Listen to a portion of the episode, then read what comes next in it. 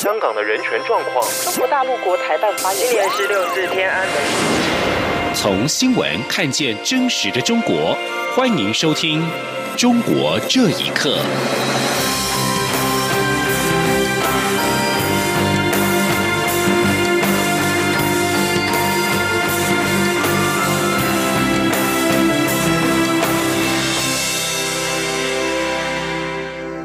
听众朋友们，晚安，欢迎收听《中国这一刻》，我是李自立。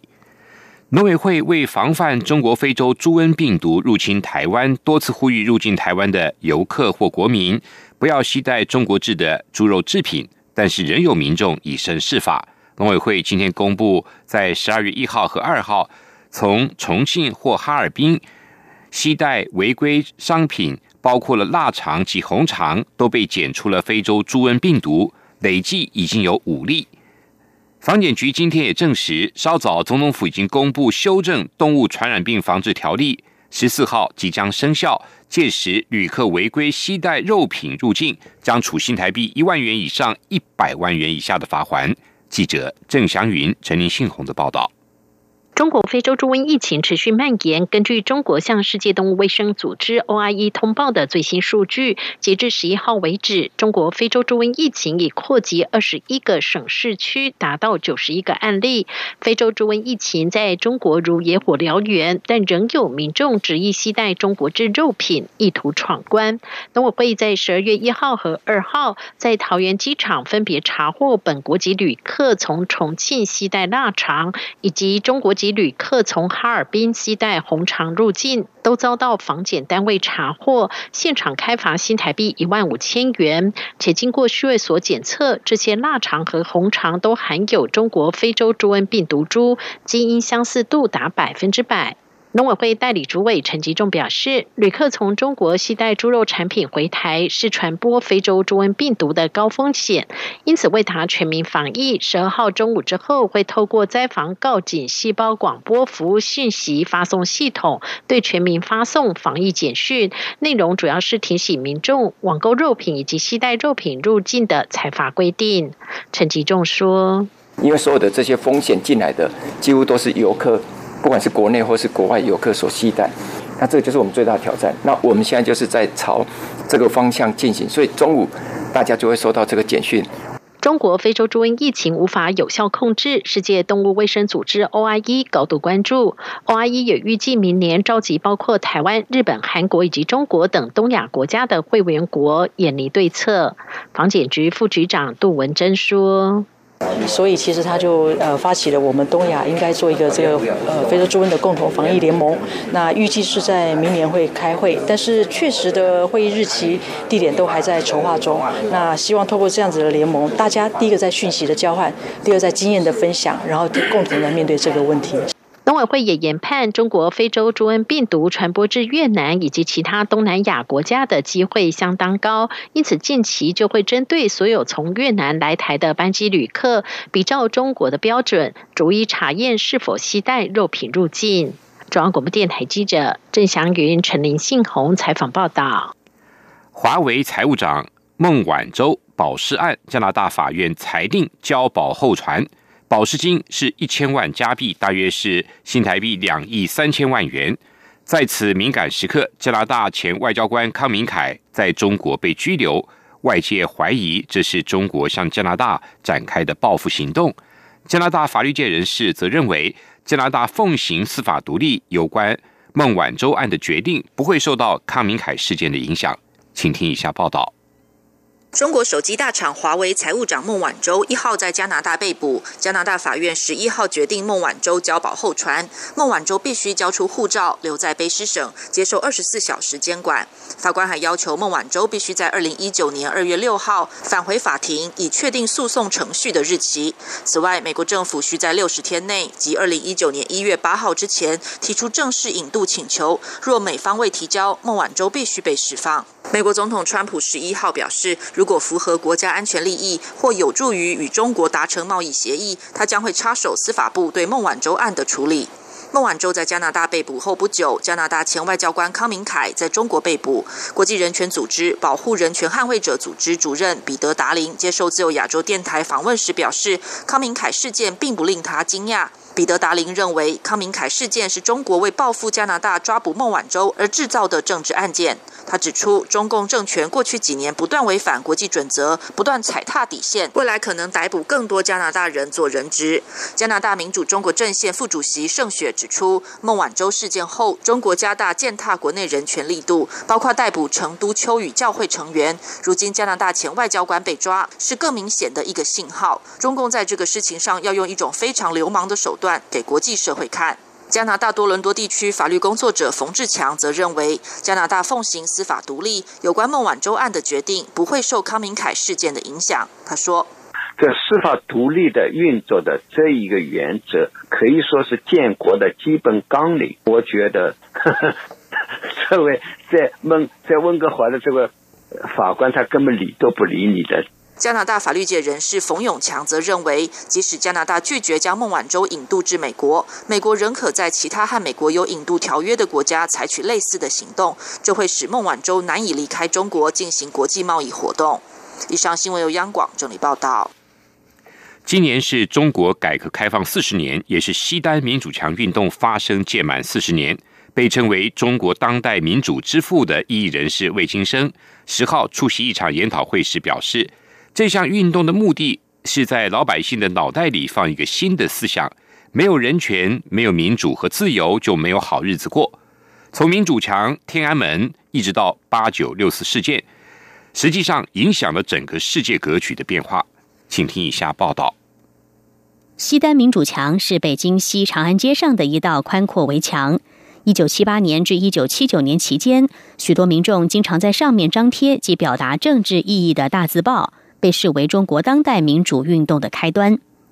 在十二月十号的世界人权日这一天，魏金生基金会主办一场纪念民主墙四十周年研讨会。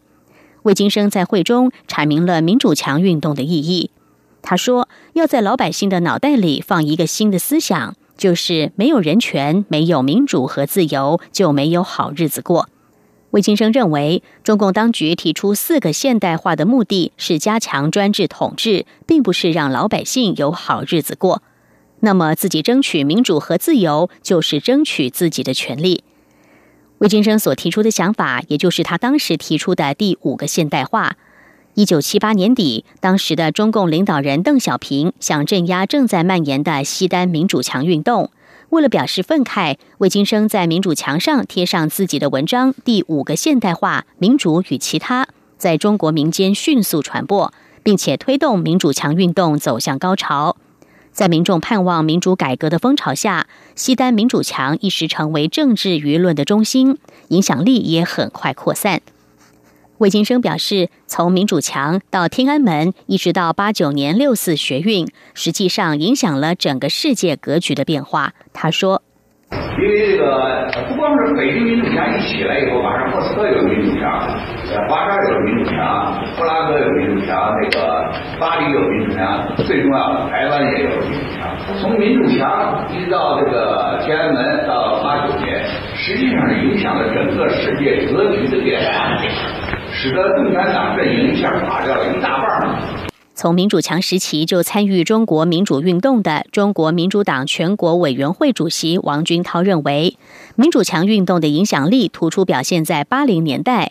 从八零年竞选到后来，很多沙龙和刊物都是民主墙在延续，甚至影响了八九六四学运。他说。到了一九八九年的时候，当中国出现了一场大的政治决战和六四大屠杀的时候，民主墙的意义第一次非常鲜明的显现出来。魏京生先生一夜之间就被人们公认为中国民主运动领袖。王军涛强调，民主强运动的重要启示就是民间力量的重要性。民主强的主张就是民间运动本位。央广新闻整理报道。维权网站六四天网创办人黄奇和律师会面之后撰写的笔录曝光。黄奇透露，当局称国家形势大好，贸易战美国已经向中国投降，游说他主动认罪。另外，黄旗八十五岁高龄的老母亲蒲文清上周被国宝带走，一直失联。维权人士认为，当局了解黄旗案很难处理，为了迫使他认罪，无所不用其极。请听以下报道。黄旗律师刘正清十号到绵阳市看守所和当事人黄琦会面。刘正清在当局的压力下拒绝透露会面的详情。不过，由黄旗撰写记录两人对话内容的笔录在当天在推特曝光。黄旗透露，十一月底看守所两名检察官主动告诉他，中国形势一片大好，要黄旗放弃幻想，主动认罪。检察官又说。美中领导人达成九十天暂缓加征关税协定，显示美国已经向中国投降，并对黄奇说他的时间已经不多，警告他一旦被重判就会完蛋。而北京维权人士张宝成在接受自亚洲电台访问时表示，当局非常清楚黄奇案很难处理，为了迫使使他认罪，无所不用其极。他说。实际很清晰的表明，当局呢是很虚弱的，因为他很清楚，在这种情况下，他不敢判黄旗。那就说，一定黄旗要首先要认罪，一定说恐恐吓他，把美国这这中美贸易战的事呢，都编得弥弥天大谎。黄旗的母亲蒲文清在七号在北京火车站被国宝带走之后，一直失联。警员对外透露，当局已经派人把蒲文清送回内江老家。张宝成表示，黄妈妈八十五岁高龄了，很担心她的健康。他说：“肯定是软禁当中，找一个这个所说的宾馆，给关在宾馆里头，有人看着，哪儿都不许去。黄妈妈八十五岁高龄了，身体呢很糟糕。啊，黄妈妈呢每天要服用二十几种药，才能呢保持她的身体状态。”一旦要断了药，是很担心，我真的很担心黄妈妈会出现一些病的这个变故的。中国公民运动网评选委员会在十号刚刚宣布，将向朴文清颁发杰出公民奖，以表扬他在实践公民理念和争取公民权利方面所做的努力。央广新闻整理报道：中国近期涉及教师群体的维权上访事件频传。据维权网十二月十一号发布的消息。重庆市辖区三十八个区县约六百名被下岗的原民办代课和幼稚园教师，周一集体前往市教育委员会上访，强烈要求当局落实二零零九年市财政局、人社局、教委跟教育部有关文件的规定，兑现他们的养老保障的问题。报道指出，这一次教师大规模上访人数原计划有上千人，并且希望连续上访五天。但当局实施了拦截劝访措施后，实际到达人数比预期减少，但上访教师还是挤满了教委信访的大厅跟门前台阶。当局承诺，教委官员下周将和教师代表进行谈判。这也是今年重庆上访教师人数最多的一次行动。美国密西根大学十二月十号发表声明，宣布将在明年关闭孔子学院。并对校内所有中国文化专案进行整顿。声明表示，密西根大学决定在明年相关协议到期后，将不再对在该校校内承办孔子学院进行第三次延期。这个决定也正式通知了中方孔子学院总部国家汉办，直到二零一九年六月，在该校的孔子学院可以继续提供文化项目或举办活动，包括明年四月的中国京剧表演等。声明强调。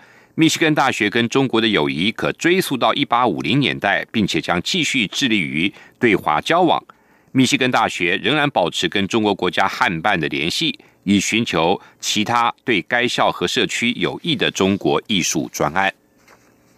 今年四月，在英国被高价拍出的圆明园青铜器虎银，在海外流失了一百五十八年之后重返中国，十一号正式入藏中国国家博物馆。一八六零年，虎银被一名英国军官从圆明园劫掠到英国。四月十一号，无视中国政府的抗议和要求停拍，英国坎特布里拍卖一廊以四十一万英镑（大约新台币一千七百万元）高价拍出了虎银。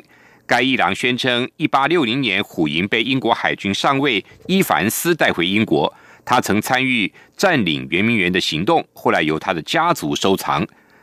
中国国家文物局官方微博报道，四月底，境外买家拍下虎银之后，表示愿意将文物无条件的捐赠给中国国家文物局。